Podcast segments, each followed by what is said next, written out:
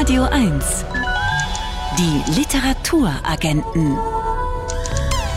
Mit Marie Kaiser und Thomas Böhm. Guten Abend. Schönen guten Abend. Der Räuber Hotzenplotz, die kleine Hexe oder Krabbert. Alles Figuren, die wir kennen und mit denen wir aufgewachsen sind. Aber wenig wissen wir über die Biografie ihres Schöpfers, Ottfried Preußler. Und der gehen wir gleich nach. Ottfried Preußlers Kinderbücher wie Der Räuber Hotzenplotz, Der kleine Wassermann, Krabert oder Die kleine Hexe galten lange Jahre als verantwortungslos, weil sie nicht genug pädagogisch waren. Dabei hatte der 1923 im nordböhmischen Reichenberg als Ottfried Syrowatka geborene spätere Volksschullehrer bloß eines verstanden. Kinder wollen keine Lehrstücke. Sein erstes Praktikum als Geschichtenerzähler, wie es Ottfried Preußler bitter ironisch nannte, machte er in sowjetischer Kriegsgefangenschaft am Ural. Um Zwangsarbeit, Hunger und Seuchen etwas entgegenzusetzen, rezitierte er auswendig gelernte Gedichte von Goethe, Schiller, Eichendorff deutsches Kulturgut, zu dem heute Preußlers Bücher zählen. Wie Preußlers Erfahrungen als Kind und als junger Soldat in seine Bücher eingeflossen sind, dem ist der Germanist Carsten Gansel in seinem Buch Kind einer schwierigen Zeit nachgegangen. Und mit ihm sprechen wir jetzt. Guten Tag, Carsten Gansel. Ja, hallo, schönen guten Tag. Hallo. Carsten Ganse, Sie schreiben, Ottfried Preußler habe mehrfach betont, dass sein Partner beim Schreiben das Kind war, das ich selber einmal gewesen bin. Äh, ähnliche Formulierungen dürften sich bei vielen Kinderbuchautorinnen und Autoren finden. Wie kamen Sie auf die Idee, Ottfried Preußler beim Wort zu nehmen und sich so eingängig mit seiner Kindheit und Jugend zu beschäftigen? In der Tat, Sie haben es gesagt, äh, eine solche Aussage findet sich auch etwa bei Erich Kästner oder Astrid Lindgren. Sich in das Kind hineinzuversetzen, das man einmal war, ist, glaube ich, leicht gesagt, aber schwer getan. Und es ist, wie ich finde, eine besondere Voraussetzung und eine Befähigung. Und bei Ottfried Preußler kommt noch etwas hinzu, dass er in seiner Kindheit in besonderer Weise, ganz anders noch als Kästner oder Lindgren, durch Literatur geprägt worden ist. Er ist in einer Atmosphäre aufgewachsen, in der es eine riesige Bibliothek gab, der Eltern, 6000 Bücher immerhin, der Vater Heimatforscher, die Mutter junge Lehrerin. Und so ist er also aufgewachsen mit Tradition, mit der Kultur, mit der Geschichte des Isergebirges. Und die Aussage, die man äh, von Preußler öfter gehört hat, die lautet ja in etwa so, ich steckte und stecke voller Geschichten, die sich alle in meine Kindheit angesponnen haben. Oder an anderer Stelle sagt er, ich bin unter Büchern aufgewachsen. Und mhm. wenn dann später äh, davon die Rede ist, dass der kleine Wassermann entsteht, also ab Mitte der 50er Jahre, dann sind das Geschichten, die er früher vor allen Dingen auch von der Großmutter Dora zu hören bekommen hat. Also mythische Gestalten, Fantastisches spielt eine Rolle. All das ist ihm in der Kindheit vermittelt worden und die Großmutter hat ja angeblich ein großes Buch gehabt, aus dem sie vorgelesen hat. Genau, davon habe ich auch gehört. Das große Buch von der Großmutter Dora, die Preußler immer Geschichten erzählt hat. Was hat es denn mit diesem Erzählen auf sich? Ja, auch das, glaube ich, ist eine ungeheuer spannende Frage, die Ottfried Preußler äh, in ungemeiner Weise geprägt hat. Die Großmutter hat also ihm und seinem Bruder Geschichten, spannende Geschichten, unterhaltsame Geschichten vorgelesen von Räubern, von Wassermännern, von kleinen Hexen, die da agierten. Und äh, die beiden Kinder wollten unbedingt wissen, was das für ein Buch ist, das die Großmutter dort hat, weil sie auch merkten, wie das bei Kindern so üblich ist, dass die Geschichten variiert wurden, dass mhm. eine Geschichte plötzlich einen anderen Handlungsverlauf hatte. Und von daher die Frage, wo ist denn dieses große, dicke Buch? Und die Großmutter hat immer wieder gesagt, ja, ich habe es heute nicht dabei oder ich habe es verborgt, ich habe es verlegt, äh, bis dann die Kinder oder Ottfried Preußler mitbekamen, dass dieses große Geschichtenbuch gar nicht existiert, sondern und das ist ja die entscheidende Frage, die Großmutter diese Geschichten aus dem Gedächtnis äh, präsentiert hat und entsprechend immer wieder neu zusammengebaut hat. Nehmen Sie uns doch noch mal kurz mit auf Ihre Recherche. Welche Funde waren denn für Sie besonders ergiebig, besonders überraschend oder besonders schön? Ja, ähm, ich bin ja in, in, russischen Archiven, wie man so heute sagt, unterwegs gewesen, äh, was eine freundliche Umschreibung ist. Also seit 2012 bin ich jährlich in Moskau und in anderen Archiven äh, gewesen und im Kontext mit einem anderen äh, Projekt, was 2012 erfolgreich war. Und in diesem Kontext bin ich früh auf die Kriegsgefangenenakte von Ottfried Preußler gestoßen. Und in dieser Kriegsgefangenenakte äh, konnte ich also nachverfolgen, wann, wo, wie Ottfried Preußler dann auch in Gefangenschaft geraten ist. Und was noch wichtiger ist, ich fand äh, Texte von Ottfried Preußler, die in der Kriegsgefangenschaft geschrieben hat. Also zum Beispiel ein Schauspiel, was dort entstanden ist, was dann auch in der Kriegsgefangenschaft aufgeführt wurde und ein grandioser Erfolg unter den Kriegsgefangenen gewesen ist. Das ist also der eine Pool. Der andere Pool, der andere Pool, das sind Texte, die äh, ich im Nachlass von Ottfried Preußler finden konnte und die mir die Nachlassverwalterin ähm, Frau Dr. Susanne Preußler-Bitsch ermöglicht hat, dort hineinzusehen. Ich konnte also diese Texte lesen. Äh, eine Autobiografie, die in den 90er Jahren entstanden ist, die eigentlich kaum jemand kennt natürlich. Und dann der Versuch, mit Krieg und Gefangenschaft sich auseinanderzusetzen. Das ist in den 80er Jahren entstanden, nämlich ähm, der Roman, die Romanteile Bessarabischer Sommer. Genau, die beiden autobiografischen Texte, die Ottfried Preußler geschrieben hat und die in ihrem Buch ja zum ersten Mal ausführlich ausgewertet werden, heißen Verlorene Jahre und Bessarabischer Sommer. Sie sagten es schon, seine Kriegserfahrungen versucht er darin zu verarbeiten. Warum hat er diese Texte eigentlich nie veröffentlicht? Die erste Begründung wäre sicherlich, weil sie für ihn noch nicht abgeschlossen waren. Äh, ich gehe davon aus, dass also er mit der Qualität der Texte vermutlich nicht hundertprozentig zufrieden war. Und das war für ihn immer eine Voraussetzung. Jeder Text musste bis auf den I-Punkt stimmen. Vorher ging er nicht an den Verlag. Das, war, das ist ein erstes äh, mögliches Argument. Das zweite, es könnte auch damit zusammenhängen, dass Ottfried Preußler ja mit diesen beiden Texten, die in den 80er Jahren und den 90er Jahren entstanden sind, sich seine Traumata, sag ich mal so, von der Seele geschrieben hat. Und in dem Augenblick, wo das also in der schriftlichen Form vorlag, er es für sich abgeschlossen hatte, er keinen Grund mehr sah, nun mit diesen Texten an die Öffentlichkeit zu treten. Wenn er es mit diesen autobiografischen Büchern nicht geschafft hat, inwieweit sind denn seine Bücher, die so viele begeisterte LeserInnen gefunden haben, weltweit hat Ottfried Preußler ja mehr als 50 Millionen Bücher verkauft, inwieweit sind denn seine Kinderbücher auch Teil der Selbstheilung für seine traumatischen Kriegserfahrungen gewesen? Ja, auf jeden Fall. Auf jeden Fall.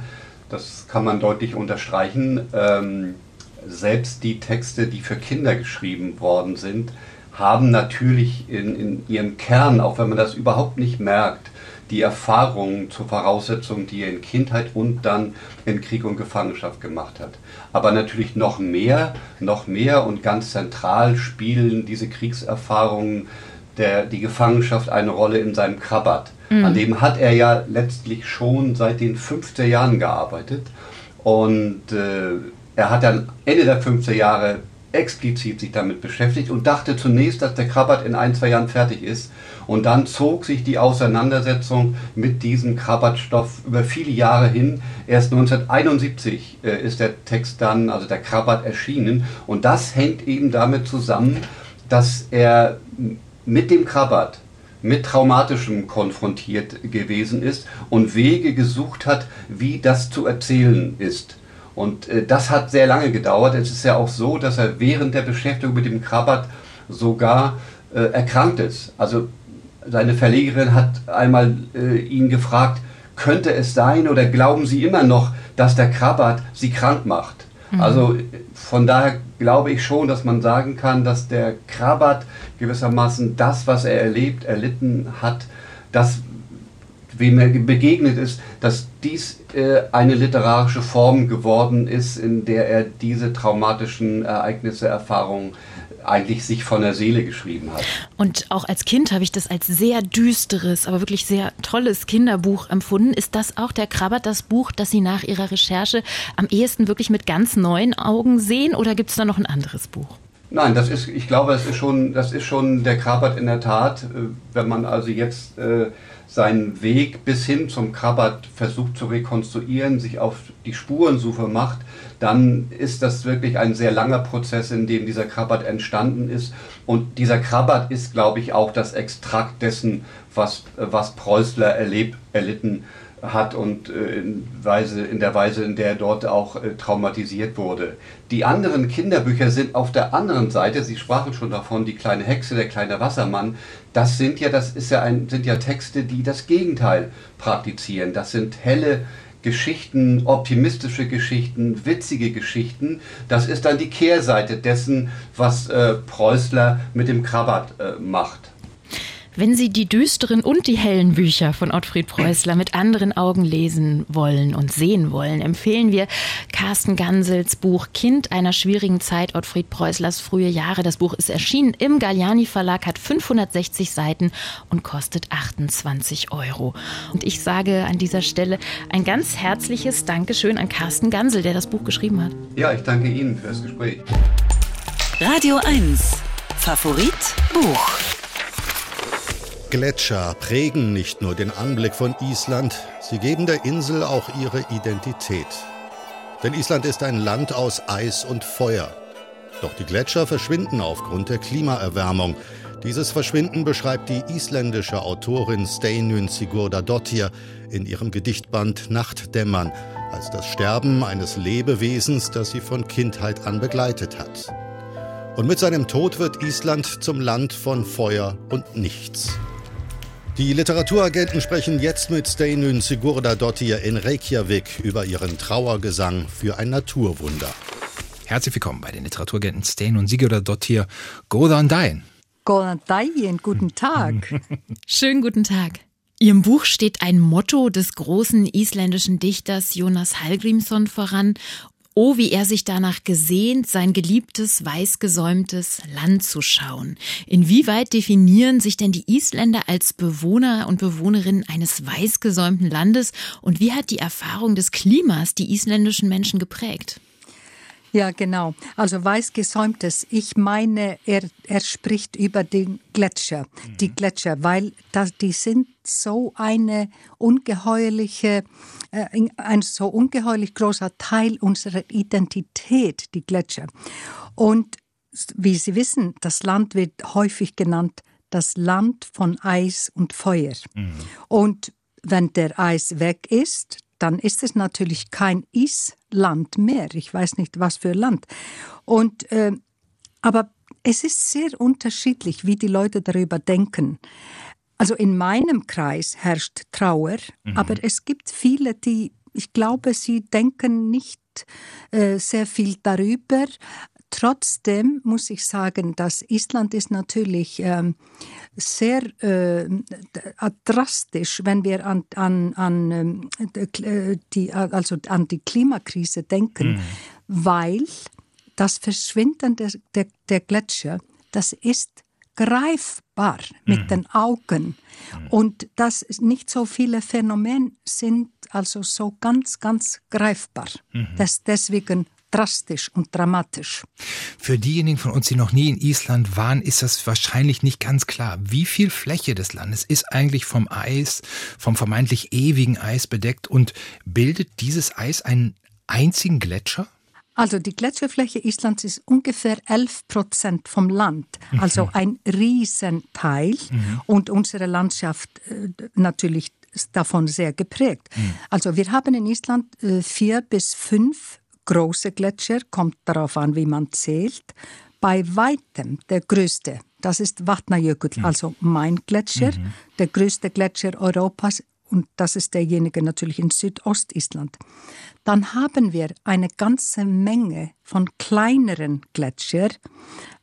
Einige davon sind schon gestorben und eine besonders traurige Geschichte ist Snæfellsjökull, der die urschöne Gestalt, die wir aus Reykjavik sehen. Es ist so ähnlich wie Fujiyama, also die Gestalt ist ähnlich wie Fujiyama mhm. in, in Japan. In 50 Jahren oder so, dann wird er endlich vernichtet, gibt mhm. nicht mehr. Sie verbinden in Ihrem Buch ja, in Ihren Gedichten die Veränderung des Klimas mit Ihrer Biografie. Zum Beispiel schreiben Sie über die Eindrücke, die die Gletscher in Ihrer Kindheit auf Sie machten. Und beim Lesen hat man den Eindruck, dass die Gletscher auch so eine Art Versprechen waren auf die Zukunft. Was genau für ein Versprechen? Äh, also der Gletscher war Stabilität, er war äh, eine Riesenfreude und auch für mich mystisch, weil ich konnte mich den Gletscher nicht nähern. Mhm. Es war so, der Gletscher ist in ungefähr 50 Kilometer Luftlinie von dem Ort, wo ich weilte, als ich Kind war, wo ich noch weile, ab und zu, im Sommer vor allem. Aber ich, er war nicht zugänglich, mhm. weil die Brücke kam erst über den gewaltigen Gletscherfluss, kam erst in meinem 42. Lebensjahr. Mhm. Und das war eine größte, der größten Erfahrungen meines Lebens, das war den Gletscher zu nähern. Und es war nicht nur dieser Gletscher, also von Anfang an schrieb ich, also äh, Gedichte und Prosa, Romanen und so weiter, sehr viel über Gletscher. Aber also jetzt ist es so, dass ähm, es ist, als ob die, ein Teil oder ein Stück Ewigkeit verschwindet, wenn die Gletscher versch verschwinden. Und was bleibt dann übrig? Also die Zeit, was sagte Hamlet? Er sagte, The time is out of joint. Auf Deutsch, die Zeit ist aus den Fugen geraten. Und äh, Sie haben es richtig verstanden. Das war ein Versprechen. Es war eigentlich so, obwohl alles andere sich verändern könnte, würden die Gletscher verbleiben, so wie sie waren. Und wenn das nun nicht mehr so ist, dann sind wir, wir sind betrogen. Sie beschreiben den Gletscher als ein Lebewesen, ein Lebewesen, wie es heißt, mit dem weißesten Körper der Welt. Inwieweit ist das eine Metapher und inwieweit ist der Gletscher wirklich ein Lebewesen? Also, der Gletscher verändert sich. Es gibt sogar einige Gletscher, die, die schreiten fort, die heißen Skrivjökull. Und auch verändern die Gletscher ihre Farben. Im Februar zum Beispiel, dann ist Vatnajökull, mein Gletscher hat dann eine turquoise, wie sagt man, Schleie. Und wenn die Sonne geht unter, dann kann er ähm, hellrosa werden und am Morgen ein anderer roter Farbe. Und was die Veränderungen betrifft, dann können die Gletscher auch schmelzen, also nicht nur können sie schmelzen tatsächlich und schließlich sterben sie. Aber das ist doch ein Beweis, dass sie am Leben waren. Die Literaturagenten am Sonntagabend im Gespräch mit Steinun Sigurda dort hier, die in ihrem literarischen Werk die Natur, auch die Gletscher immer wieder zum Thema gemacht hat. Zuletzt, Steinun Sigurda dort hier, haben sie ein Buch geschrieben über Heather, eine Schafbäuerin, die gegen die Umweltzerstörung kämpft. Wir haben dieses Buch hier, dieses Sachbuch hier auch bei uns bei den Literaturagenten vorgestellt. Warum haben Sie sich jetzt entschieden, über die Umweltzerstörung in Gedichten zu schreiben, in ihrem neuen Gedichtband Nachtdämmern. Anders gefragt, was können Gedichte zu diesem Thema anders zum Ausdruck bringen als Sachbücher oder Romane? Ja, genau. Also Heida, das war natürlich ein knallhartes Sachbuch sozusagen, aber mit dem Wortschatz, dem ganz besonderen Wortschatz von Heida. Ähm, und in den Romanen, wie gesagt, schrieb ich schon immer etwas über die Gletscher. Aber wissen Sie, zum Beispiel nehmen wir meinen äh, Roman Zeitdieb. Da musste ich ganz gewaltige Gefühle beschreiben, Liebe und Hass und Trauer. Und Prosa reichte nicht aus. Dann muss man, wenn es um das Allertraurigste, Allerschönste geht, dann muss man dichten. Mhm. Das kann die Prosa, kann das nicht. Mhm. Es gibt eine Abteilung des Bandes, die heißt Stimmen aus der Gegend um den Wattner Jöckel und das wirkt wie Zitate von Menschen, die ihre Meinung, ihre Erfahrung mit dem Gletscher zum Ausdruck bringen. Eine Stimme sagt da zum Beispiel, auf einem Gletscher zu sein ist nichts Besonderes, ich habe das nie als etwas Besonderes empfunden. Das ist ja das genaue Gegenteil von dem, was Sie empfinden. Warum wollten Sie diese Stimmen auch in Ihrem Buch haben? Also, ich war erstaunt, als ich mit den Leuten unter Vatnajökull äh, am, am Gletscherrand sprach. Diese Stimme, die Sie erwähnen, das ist eine Frau, die an dem allerschönsten Ort vielleicht äh, lebt und sie hatte den Gletscher sozusagen in ihrem Garten lange Jahre. Jetzt ist der Gletscher gar nicht mehr da und nicht vom Bauernhof zu sehen. Und ich wartete lange auf das Wort Trauer. Das kam erst, als ich mit der jüngeren Generation sprach. Die Erklärung könnte sein, dass unsere Natur so feindlich ist und so viel Schaden eingerichtet hat, ein, die eine Naturkatastrophe nach dem anderen, dass es gibt tatsächlich, entschuldige mich, ganz viele Leute auf Island, die die Natur nicht lieben. Und diese Stimmen mussten dann unbedingt in meinem Buch sein, um zu sagen, es gibt Leute, die anders denken als die Dichterin. Sten und Sigurd Sie schreiben mehrfach, das Land Island, die Insel aus Feuer und Eis, durch das Schmelzen der Gletscher zu einem Nichtland werden wird, zu einer Geröllhalde. Wie sehen das denn die Menschen auf Island? Sie haben gerade schon kritische Stimmen zitiert, für die sozusagen der jahrhundertelange Kampf gegen die Natur äh, eben dazu geführt hat, dass sie die der Natur feindlich oder feindselig gegenüberstehen. Wie haben die Menschen in Island auf ihren Gedichtband reagiert, der dort ja schon 2019 erschienen ist?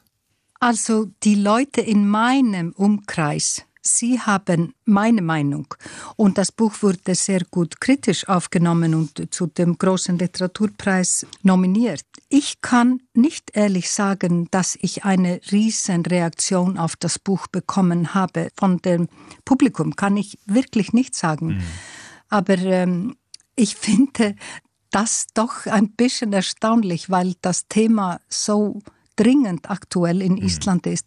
Und de denken Sie sich, wenn, de, wenn die Farbe weiß weg von uns ist, 11 Prozent des Landes, dann wird das isländische Licht wird sich für ewig verändern. Es werden mehr Schatten geben als jetzt. Was mir besonders nahe ging bei der Lektüre Ihres Gedichtbandes war, dass Sie die Verbindung herstellen von Ihrer Lebensgeschichte mit eben diesem Schmelzen der Gletscher. Ähm, man könnte auch sagen, Sie nehmen quasi die Klimakatastrophe persönlich. Sie zeigen, wie sich unsere Erinnerung, unser Empfinden für das Schöne, unser Erlebnis des Schönen in der Natur für immer verändern wird, dass es nur noch eine Erinnerung sein wird. Ist das sozusagen der Impuls, die Grundidee Ihres Buches, die Klimakatastrophe persönlich zu nehmen? Das könnte man sehr gut so ausdrücken. Und natürlich, also ich war Naturkind. Wir haben dieses Wort auf Isländisch Náttúrubarn, Naturkind.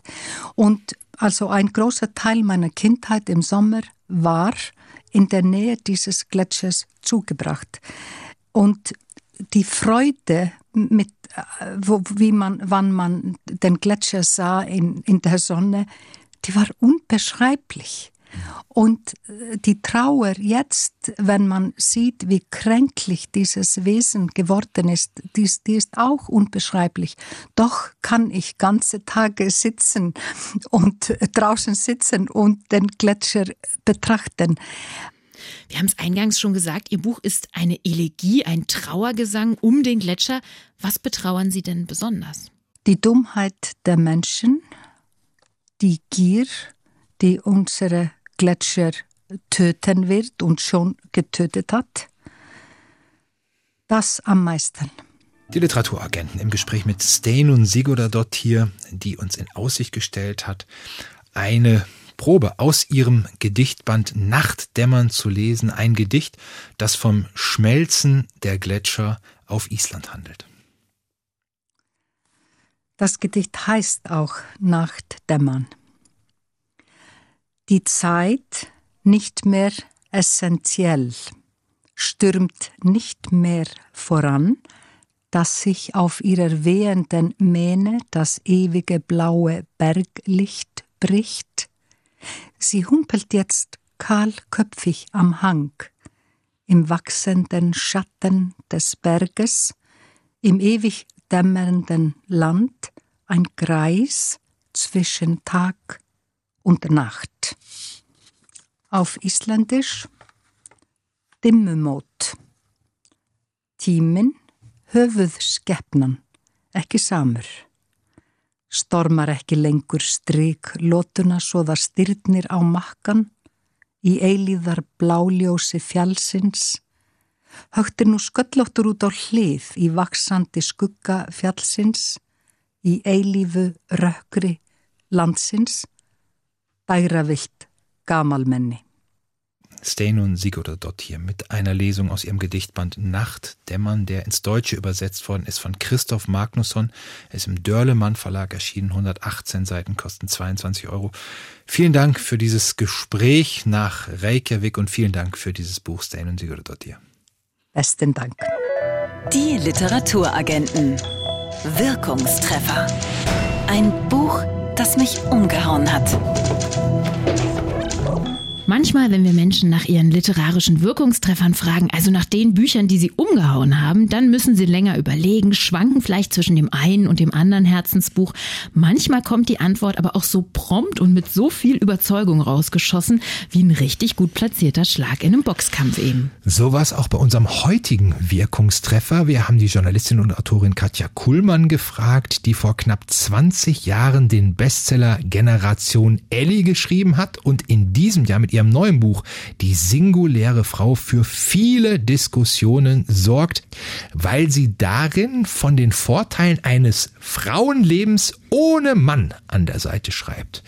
Ein besonderes Buch möchte Katja Kuhlmann aber auf jeden Fall immer an ihrer Seite wissen. Also dieser Wirkungstreffer, den gibt's auf jeden Fall.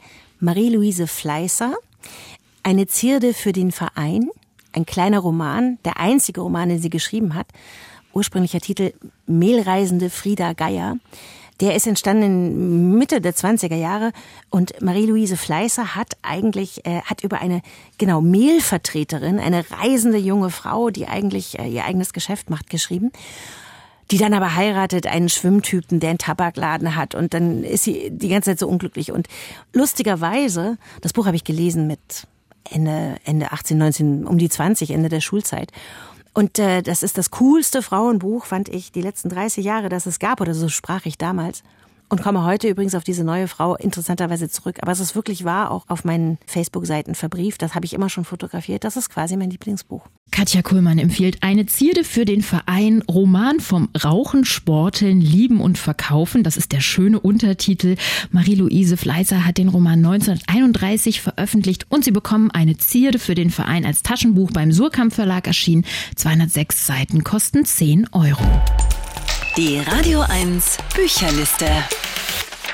Freitags ist frei. Samstag kommt das Sams und sonntags die Radio 1 Bücherliste, die am häufigsten verkauften und am liebsten empfohlenen Bücher der Woche zusammengestellt aus den Rückmeldungen aus 30 unabhängigen Buchhandlungen in Berlin und Brandenburg. Eine davon befindet sich in der Bundesallee in Berlin-Friedenau, die Buchhandlung Ter. Und da arbeitet Elvira Hahnemann, mit der wir jetzt sprechen. Hallo, guten Tag, Elvira.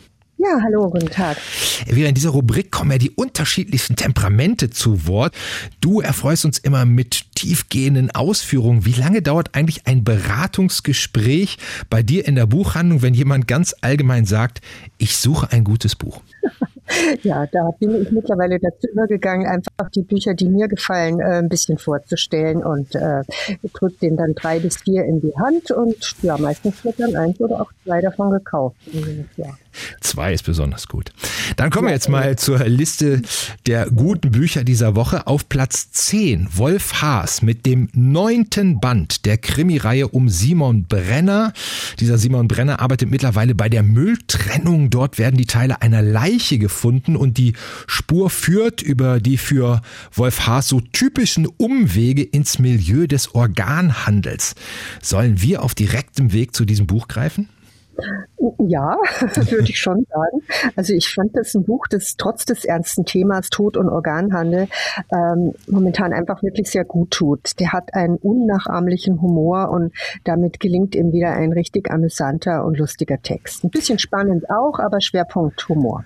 Auf der neuen Nino Haratischvili mit Das mangelnde Licht, ein weiteres opulentes Werk der in Georgien geborenen Autorin. Von vier georgischen Frauen erzählt sie in der Zeit nach dem Zusammenbruch der Sowjetunion. Ein erhellendes Buch, gerade jetzt? Äh, ich muss gestehen, dass ich mit der Lektüre dieses dicken Wälzers erst begonnen habe und noch nicht wirklich viel drüber sagen kann. Ich äh, mochte ihr achtes Leben gerne, aber manchmal war es mir ein bisschen zu ausgeschmückt und stellenweise kitschig, aber trotzdem sehr gut und von daher bin ich gespannt, wie es diesmal sein wird. Dann bleiben wir doch opulent, kommen zu Platz 8 Orhan Pamuk, Die Nächte der Pest. Es fängt an wie ein Roman über eine Epidemie, wird dann aber ein Buch über die Irrungen und Wirrungen in der Politik, der Liebe, der Kolonialgeschichte. Also alles, was ein gutes Buch braucht oder ein bisschen zu viel davon. Ähm, Sie nehmen mir das Wort eigentlich aus dem Mund, ein bisschen zu viel davon. Also Pamuks Stil ist großartig wie immer. Die Story an sich ist ebenfalls hochinteressant. Besonders gefallen hat mir diese intelligente Spielerei zwischen Fiktion und echter Geschichte.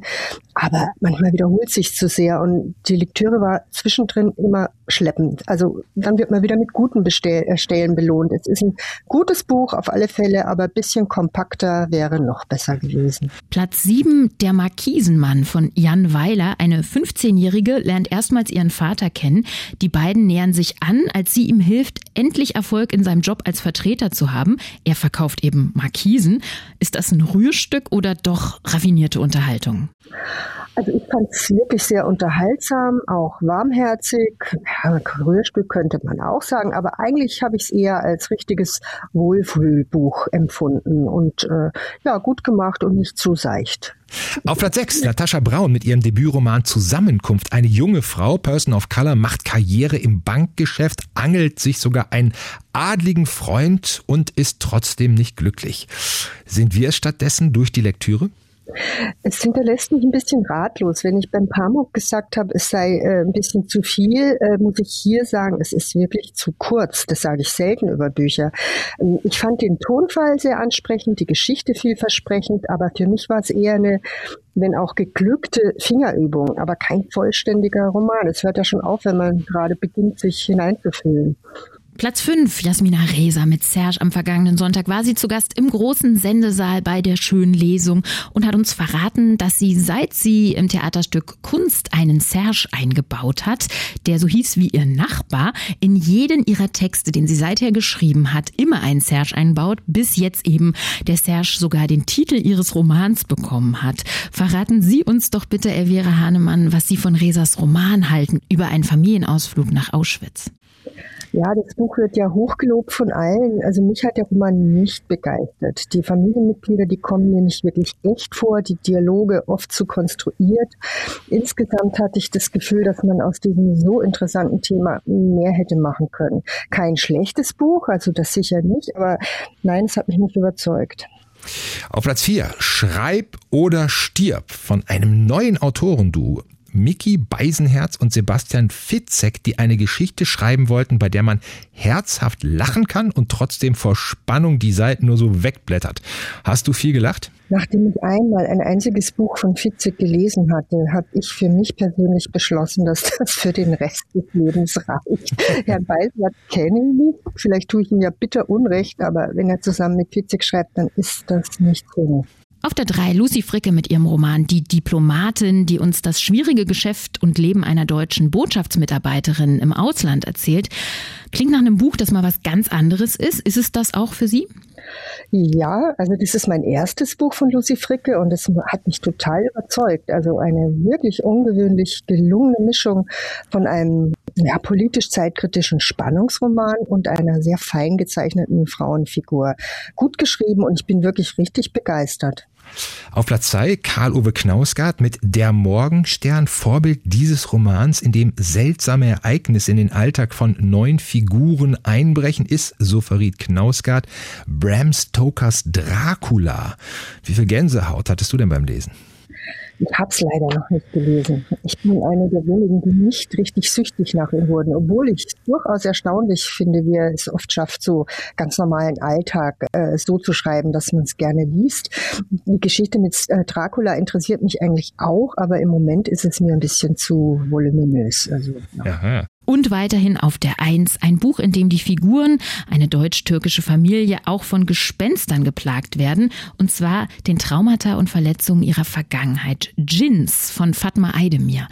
Trifft unsere Spitzenreiterin dieser Woche auch ihren Geschmack, Elvira Hannemann? Ja, trifft's. Also ich fand es eine sehr interessante Familiengeschichte aus den unterschiedlichsten Perspektiven. Äh, der Mitglieder erzählt ein, guter Text, der wichtige Themen wie Migration, Identität, Heimat, Homosexualität äh, verknüpft. Es hat mir sehr gut gefallen, aber kleine Kritik, das hätte inhaltlich eigentlich auch gleich für mehrere Romane gereicht. Also, aber gut, doch hat mir gefallen. Ja. So, und wenn Sie auch mal in eine Buchhandlung reingehen und dann beglückt mit mindestens einer guten Empfehlung, wenn nicht sogar zwei rausgehen wollen, dann empfehlen wir einen Besuch in der Buchhandlung Teer in der Bundesallee in Berlin-Friedenau bei Elvira Hademann. Vielen Dank für deine Empfehlung heute, Elvira. Tschüss. Tschüss. Radio 1. Die Literaturagenten. Autoren sind auch nur Leser. Ich will unbedingt nach Heidelberg. Das denkt sich die namenlose Erzählerin in dem Roman, um den es jetzt in den Literaturagenten geht. Von Buenos Aires aus macht sie sich also auf den weiten Weg in die Hauptstadt der Romantik, die Stadt, in die ihre Eltern einst vor der argentinischen Militärjunta geflohen waren und an die sie auch noch Kindheitserinnerungen hat. Wie es der jungen Argentinierin dann in Heidelberg ergeht, weiß unser lesender Autor David Wagner, denn er hat Carla Maliandis Roman Das deutsche Zimmer für uns gelesen. Hallo David. Hallo. Das deutsche Zimmer, so heißt der Roman. Welches deutsche Zimmer ist denn da gemeint und worum geht's? Ja, das ist natürlich ein bisschen in a German Pension, Catherine Mansfield. Mhm ungefähr 111 Jahre später. Also die Erzählerin kommt, man kann schon sagen, in eine Art Lebenskrise äh, nach Heidelberg und zieht dort in ein Studentenheim, ein Studentenwohnheim, in dem sich, da gibt es dann die deutsche Wirtin, Frau Wittmann, dann hat sie da internationale Bekanntschaft, wie das halt so ist, in so Studentenwohnheimen, eine japanische Freundin, mit der sich viele Verwicklungen ergeben. Dann wartet eines Tages ein anderer Argentinier auf sie. Das ist dann ein, ein, ein, ein Provinz-Argentinier, den sie in Buenos Aires wahrscheinlich, dem sie dort nie begegnen würde. Aber der wird ihr ein guter Freund. Und sie ist dort in Heidelberg und eigentlich in der Landschaft ihrer Kindheit unterwegs. Mhm. Die Eltern waren da geflohen. Der Vater durfte da unterrichten. Ist ein bedeutender Philosoph. Das ist, glaube ich, auch in Wirklichkeit so. Also, und sie läuft halt jetzt staunend durch Heidelberg. Und das hat mir sehr gefallen. Im Klappentext wird der Roman als schnörkellos und gleichzeitig verwunschen beschrieben. So viel kann ich mir darunter nicht vorstellen. Wie würdest du denn Maljandis Stil beschreiben? Also ich finde das eigentlich ganz, ganz gut getroffen. Also wie gesagt, sie ist eigentlich äh, auf eine Art in ihre eigene Kindheit versetzt, weil sie hat, hat diese, die, diese deutsche Landschaft und die Ruinen in Heidelberg und diese Romantik natürlich äh, lange, lange nicht gesehen. Und ich muss jetzt mal erklären, dass sie eigentlich dann erst dort in dieser Traum-Kindheitslandschaft am Neckar da erfährt sie erst, dass sie schwanger ist. Sie hat aber gerade ihren Freund verlassen in Buenos Aires. Sie ist eigentlich so Hals über Kopf nach Deutschland geflohen, mhm. einfach an so einen, an einen romantischen Ort, um, ja, man kann es so schlicht sagen, um sich selbst zu finden oder irgendwie, um, um, um eine Lebenskrise zu lösen. Und jetzt ist sie dort und, ja, denkt darüber nach, wie das ist, plötzlich sein Leben so, zu, so sehr zu ändern und plötzlich, ja, etwas in sich äh, wachsen zu haben. Und als männlicher Leser äh, kann man das ja leider nie so richtig nachempfinden, aber ich, ich fand das eigentlich, das ist das Interessante an diesem Buch. Also ihr Leben ändert sich ändert sich völlig und sie versucht eben herauszufinden, was das mit ihr macht. Mhm. Die Kritik hat sehr unterschiedlich über dieses Buch von Kalaman Yandi geurteilt. Da hieß es auf der einen Seite, das erinnere an bundesdeutsche Selbstfindungsliteratur der 70er und 80er Jahre. Sicher in dem Sinne, was du gerade erzählt hast, da ist äh, ja. die Frau ist schwanger und muss sozusagen sich selbst im Leben neu äh, positionieren. Das war äh, also durchaus nicht als Kompliment gemeint. Auf der anderen Seite wird geschwärmt vom magischen Realismus, der sich mit der deutschen Hochromantik verbindet. Es wird geschwärmt von einem Buch, das warm ist und Seele hat. Wo positionierst du dich mit deinem Urteil? Ach ja, äh, also das ist einerseits stimmt es beides, andererseits ist es ungerecht. Also der magische Realismus, das ist natürlich so ein Reflex, der immer bei lateinamerikanischer mhm. Literatur kommt. Ja. ja, genau. Die Ironie bei dem Ganzen ist natürlich, also sie läuft durch dieses Jahr tatsächlich romantische Heidelberg, aber wie sieht das heute aus? Ja, sie beschreibt, wie das ist, in einem deutschen Café zu sitzen und wie anders das eben ist als in Buenos Aires, ja, was äh, ganz nebenbei natürlich eine ganz andere äh, Folie von Stadt ist. äh, sie hat dann ein, eine Bekanntschaft und Affäre mit einem Deutschen türkischer Abstammung und schaut in einen, eine türkische, äh, türkischstämmige Familie hinein. Also sie sieht eigentlich ein ganz neues Deutschland und das ist, das ist eigentlich das Interessante dabei. Also ich hatte ja vorhin in einer deutschen Pension von Catherine Mansfield erwähnt, die da irgendwie so dieses Vorweltkrieg I äh, Milieu in einem deutschen Kurstadt beschreibt. Und hier haben wir das Ganze eben 110 Jahre später durchinternationalisiert und äh, industrialisiert. Und natürlich ist da Heidelberg auch nicht nur schön. Ja. Mir fällt dazu ja immer ein, mussten wir in der Schule lesen, du fährst zu oft nach Heidelberg von Heinrich Böll. ähm, dann nach diesem Urteil Heinrich Bölls brauchen wir noch deins äh, zum Schluss für den, äh, das Kurzurteil für den Buchaufkleber, bitte. Bitte einziehen und bewohnen. Es liest sich gut in diesem deutschen Zimmer. Sagt David Wagner über Carla Maliandis Das deutsche Zimmer. Der Roman wurde aus dem Spanischen übersetzt von Peter Kulzen, ist im Bärenberg Verlag erschienen, 168 Seiten, 24 Euro. Und ich glaube, wir müssen dann doch auch mal zusammen nach Heidelberg fahren, oder, David? Sehr gerne, sehr gerne. Tschüss. Bis dann. Tschüss. Ich spaziere dort gerne. Ja. ciao, ciao. Wir Literaturagenten, wir gehen jetzt ab ins Café, denn der nächste Roman spielt fast komplett in einem Berliner Café in der Nähe der Potsdamer Straße, in der Polstraße. Dieses Café erbt Friederike, eine Frau um die 50 und kündigt sofort ihren Job am Institut für schwindende Idiome, um dieses Café zu übernehmen. Alle raten ihr davon ab, denn der Roman spielt in einer unbestimmten Zeit in der gar nicht so fernen Zukunft, in der es normal geworden ist, dass eine Pandemie die andere jagt und die Menschen, die überlebt haben, lieber zu Hause bleiben bleiben. Aber irgendwann kommen sie dann doch. Die Gäste, auf die Friederike in ihrem Café wartet und nach denen auch dieser Roman benannt ist. Geschrieben hat die Gäste Katharina Hacker, ein gern gesehener Gast bei den Literaturagenten. Guten Abend, Katharina Hacker. Guten Abend. Guten Abend. Wann genau Ihr Roman spielt, das wird im Buch nie ausgesprochen, aber es ist klar, dass die Handlung ein paar Jahre in die Zukunft verlagert wurde, in eine Zeit, in der die Menschen sich nicht mehr wundern darüber, dass Pandemien ihr Leben bestimmen oder über Scharfschützen, die auf den Dächern sitzen. Nur der schwarze Regen, der irgendwann vom Himmel fällt, sorgt für ein leises Staunen. Hatten Sie selbst ein bestimmtes Jahr vor Augen, während Sie diesen Roman geschrieben haben? Ehrlich gesagt nicht. Und da es äußerst langwierig war, den Roman zu schreiben, habe ich die Zukunft immer so ein bisschen vor mir hergeschoben. Also irgendwann war klar, es ist eine Zukunft, in der ein Späti-Besitzer auf die Idee kommen kann, seinen Dackel Frau Merkel zu nennen, ohne das despektierlich zu meinen, aber das hätte er vielleicht zu Kanzlerinnenzeiten nicht getan. Und ein Teil der Bedrohungen, die uns jetzt beschäftigen, äh, kannte ich natürlich offenkundig nicht wiederum. Mhm. Viele Autorinnen und Autoren haben die Finger davon gelassen, einen Roman zu schreiben, in dem die Pandemie vorkommt, die wir alle durchlebt haben. Warum war das bei Ihnen anders? Warum wollten oder sogar mussten Sie darüber schreiben? Weil es ein bisschen verlogen gewesen wäre, vielleicht über ein Café zu schreiben in der Gegenwart oder in der nahen Zukunft, ohne irgendwie darauf einzugehen. Und dann tut man ja oft Sachen nicht, weil man Sorge hat, sich zu blamieren und die berechtigte Sorge hatte, es einfach nicht gut zu machen. Ich dachte, ich probiere es wenigstens. Mhm.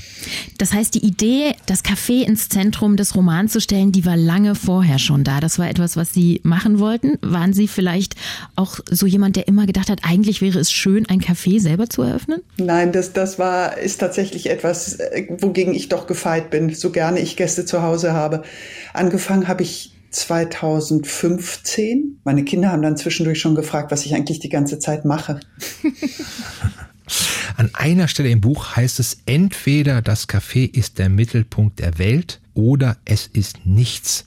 In Ihrem Roman ist es das auf jeden Fall. Eigentlich passiert nicht viel. Die Tür geht auf und die Kaffeebetreiberin empfängt ihre Gäste und beobachtet sie. Sie haben ja schon gesagt, den Inhaber des Spätis gegenüber, der seine Dackeldame Frau Merkel benannt hat oder den rätselhaften Stammgast Benedikt, der immer mit einer anderen jungen Begleiterin auftaucht. Was hat Sie daran gereizt, einen Roman zu schreiben als eine Art Reigen von Gästen, die kommen und gehen? Ach sicher die Freiheit, dann die unendliche Neugierde auf alle Menschen, die in meiner näheren Umgebung vorbeispazieren, sei es in der Stadt oder sei es auch auf dem Land. Und die Frage, die mich nicht loslässt oder die eigentlich sich immer schärfer stellt, woher wir unsere Kraft schöpfen mhm. und wie wir das Miteinanderleben so gestalten, dass nicht der eine denkt, er müsse den anderen den Platz streitig machen. Mhm. Also das, was man soziale Energie nennt? Vielleicht auch soziale Energie. Ehrlich gesagt frage ich mich gerade selber da und ich weiß nicht, wie es Ihnen geht.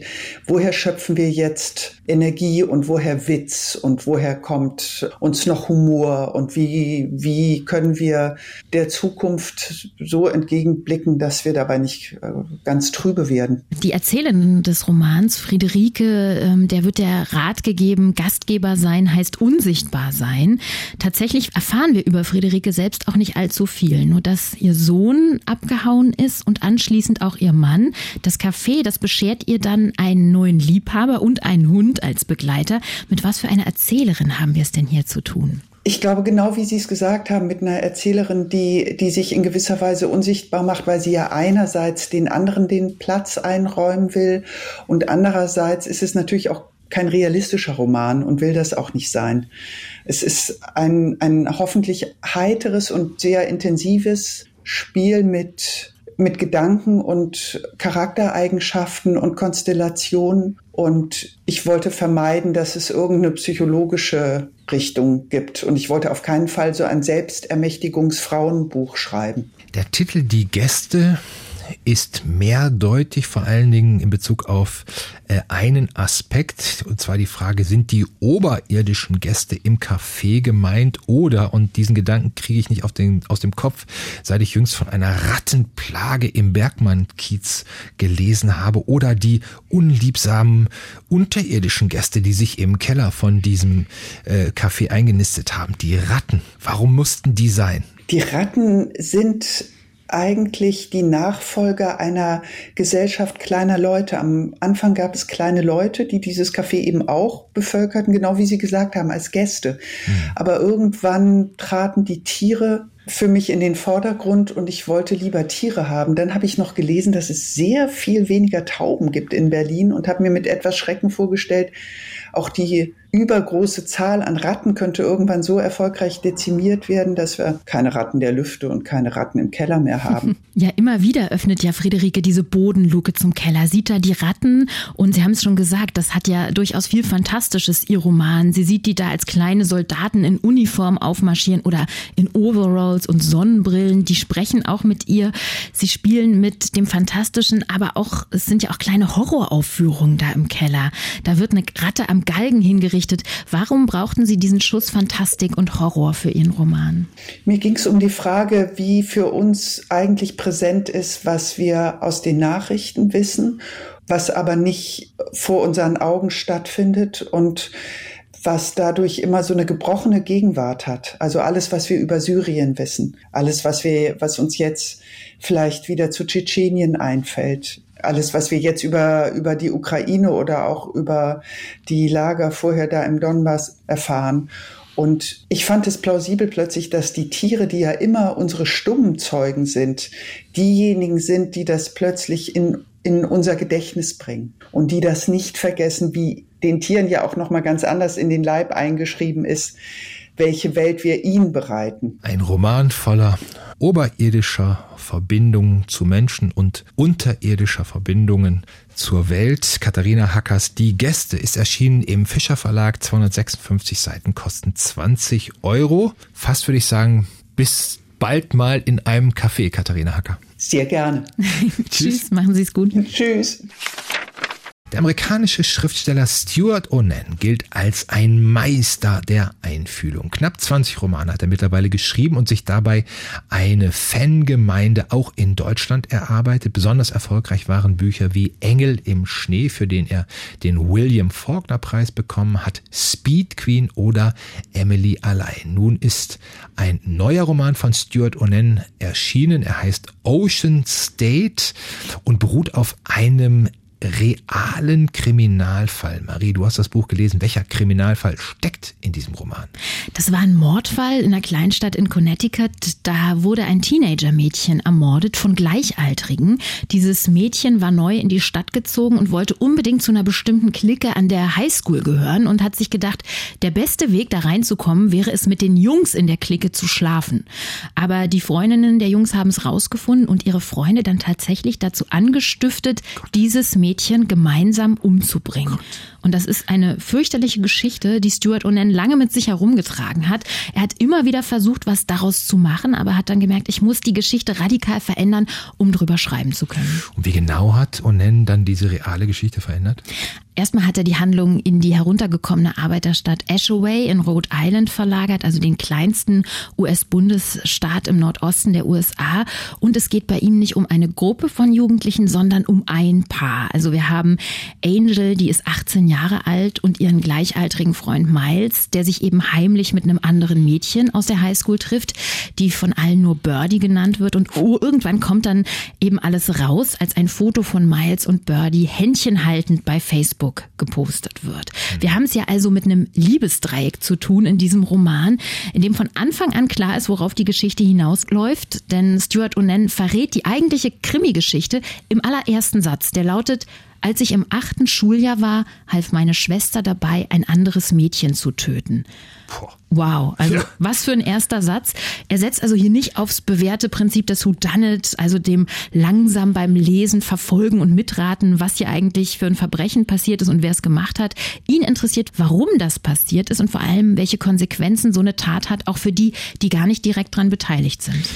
Du hast gerade gesagt, in dem ersten Satz heißt es meine Schwester. Das bedeutet, dass der Roman aus der Perspektive der Schwester erzählt ist. Ganz genau. Die wichtigste Erzählstimme im Roman ist die der Schwester von Angel, also die Schwester der Mörderin. Mhm. Und das ist schon ein überraschender erzählerischer Kniff, denn es handelt sich dabei um eine Figur im Buch, die am passivsten zu sein scheint. So eine kleine Schwester ist das, 13 Jahre alt. Sie selbst beschreibt sich als pummeligen Trampel, der neben ihrer Schwester immer so ein bisschen unsichtbar ist. Sie bewundert eben ihre schöne Schwester Angel, die witzig ist, die beliebt ist in der Schule und mhm. sportlich. Und diese Marie, die wird zur wichtigsten Erzählstimme des Romans, der Frau, die alles zusammenhält und uns rückblickend erzählt, was passiert ist. Und wir als Leserinnen und Leser werden auch in die Pflicht genommen von ihr, ihr dabei zu helfen, zu verstehen, warum das alles damals so geschehen ist. Mhm. Stuart Onen hat mal gesagt, dass er bei der Wahl seiner Erzähler sich immer eine Frage stellt, nämlich Who cares the most? Wer ist von all dem am meisten betroffen? Und in Ocean State hat er sich eben für Marie entschieden, weil diese Marie durch die Tat wirklich ganz ganz viel verliert, ihre Schwester auf eine Weise für immer verliert. Zu Beginn des Romans sitzen Angel und Marie eben auf dem Sofa, gucken zusammen einen Film, essen Popcorn, fühlen sich miteinander verbunden und diese Beziehung der Schwestern ist wirklich so ein bisschen das Herz des Romans. Und Stuart Onen erzählte von einer Familie, die wirklich zu kämpfen hat. Die wohnen in einem heruntergekommenen Haus am Fluss in der Nähe einer verlassenen Schnurfabrik. Die Mutter Carol ist alleinerziehend, ist oft nicht da, arbeitet als Hilfspflegerin in einem Altersheim und hat auch ein Alkoholproblem. Abends trifft sie sich immer mal wieder mit wechselnden Männern, die auch mal die Miete fürs Haus übernehmen. Stuart Onen tut also in Ocean State genau das, was er am besten kann. Meisterhaft von den ganz alltäglichen Leuten erzählen, die den amerikanischen Traum nur aus der Theorie kennen. Mhm. Du hast auch gerade gesagt, Marie sei die wichtigste Erzählerin. Also es gibt noch andere. Genau, also Onan erzählt Ocean Ocean State aus der Perspektive von vier Frauen, Marie, dann noch aus der Perspektive der Mörderin Angel und aus der Perspektive des Opfers Birdie und dann kommt noch die Perspektive der alleinerziehenden Mutter hinzu. Also das sind vier ganz unterschiedliche Stimmen und was mich wirklich beeindruckt hat an diesem Buch ist, wie Stuart Onen es schafft, mit mittlerweile fast Anfang 60 äh, aus der Perspektive von drei Teenager-Mädchen zu erzählen. Sowas kann ja schon schnell mhm. schiefgehen. Und allein wie er beschreibt, wie Angel und Birdie die immer auf ein Zeichen von ihrem Angebeteten warten, von diesem Miles, wie die kleinste Textnachricht es schafft, ihre Gefühle sofort um 180 Grad zu drehen. Das ist wirklich gut geschrieben. Und dieser Miles, den beide unbedingt wollen, ist so ein Junge aus besseren Verhältnissen, der hat Eltern, die ein Ferienhaus am Strand haben. Es ist klar, er wird diese piefige Kleinstadt verlassen, er wird aufs College gehen, die Mädchen werden zurückbleiben. Und man merkt immer mehr beim Lesen, eigentlich geht es den Mädchen weniger um diesen Jungen als um das Gefühl, geliebt zu werden und für jemanden einzigartig zu sein. Und das ist auch wirklich eine Erkenntnis, wenn man das Buch gelesen hat. Ocean State ist ein Roman, der auf einem Kriminalfall beruht, ist aber garantiert kein Krimi, ist wirklich eher ein Liebesroman, aber im besten Sinne. Ein Roman über eine verzweifelte, besitzergreifende Form der Liebe, die sogar dazu führt, dass Angel irgendwann ihre Initialien mit einem Edding auf Miles Körper schreiben wird. Und genial finde ich auch wirklich die Idee, die Mörderin im Roman Angel zu nennen. Das ist übrigens auch eine kleine Verbeugung vor der Singer-Songwriterin Angel Olsen, die wir ja auf Radio 1 auch sehr gerne spielen Aha. Und der Onen auch sein ganzes. Buch gewidmet gewidmet hat. Während der Roman entstanden ist, hat er die ganze Zeit Angel Olsen gehört. Und die kennt sich mit verzweifelten Formen der Liebe ja auch wirklich gut aus. Und im Roman hat er Dutzende Titel und Textzeilen von Angel Olsens Songs eingebaut. Also eine sehr reizvolle Lektüre. Also nicht nur, aber gerade Angel Olsen-Fans werden mit diesem Roman einen besonderen Spaß haben. Stuart Onan Ocean State wurde aus dem Englischen übersetzt von Thomas Gunkel, ist erschienen im Rowold Verlag, 256 Seiten, kosten 24 Euro. Das war's schon wieder mit zwei Stunden Literaturagenten. Wir hoffen, Sie hatten einen schönen Abend mit den schönen Büchern, die wir vorgestellt haben. Genau, wir haben Bücher für Sie ausgesucht. Jetzt haben wir noch einen Bekleidungstipp. Marie, stell dir vor, ich habe neulich in der neuen Züricher Zeitung allen Ernstes einen Artikel gefunden mit der Überschrift von wegen Krise des Buches. Jetzt ist sogar der sorgfältig abgeschabte Büchernarren-Look zurück. Warum plötzlich alle so aussehen wollen, als würden sie regelmäßig altmodische Buchhandlungen frequentieren. Und dann wird allen Der Ernstes abgeschabte Bücher Narrenlook. Look. Da geht es tatsächlich darum, also dass Menschen angeblich so aussehen wollen, als wenn sie ständig zu Lesungen und in Buchläden rumhängen würden. Ähm, ich kann mir irgendwie nicht vorstellen, wie genau das äh, aussieht. Also ich muss sagen, Menschen, die viel lesen, sehen einfach immer unglaublich gut aus. Man wird immer schöner mit jedem Buch. Das, das sieht man im Gesicht, auch nicht an den Klamotten. Ja. Und wie sieht man denn aus, wenn man oft auf einer Lesung war? Hat man dann besonders zerknitterte Leinenhosen oder? Ich lese dir vor, wie du dann aussehen musst. Jacketts aus Harris Street zu ausgebeulten Hosen in Cord oder Flanell. Hauptsache, die Stoffe fallen weich, schaben gut ab und lassen sich im Schadensfall mit ovalen Flicken aus Velour oder Wildleder besetzen. Letzteres ist übrigens auch das Material für Schuhe der ersten Wahl. Und an anderer Stelle heißt es noch, Bookcore ist das genaue Gegenteil des Glamourösen. Die Kleidungsstücke sind eher beutelig geschnitten, die Farben entstammen der Skala der Bucheinbände in Leinen oder auch Leder und rangieren von sämtlichen Brautönen über Elfenbein, Beige und Grau bis allenfalls Navy und Oliv. Jetzt weißt du Bescheid. Also ich ziehe mir gleich wieder meinen Paillettenanzug an, um mich ganz gemütlich aufs Sofa zu legen und in meinen Disco-Farben Glitzeranzug richtig schön zu lesen, einfach um Widerstand gegen diese schlimmen Klischees zu leisten. Bookcore, ja. Für Harris Tweet ist mir auch zu warm. Bis zur nächsten Woche. Tschüss. Tschüss. Radio 1. Nur für Erwachsene.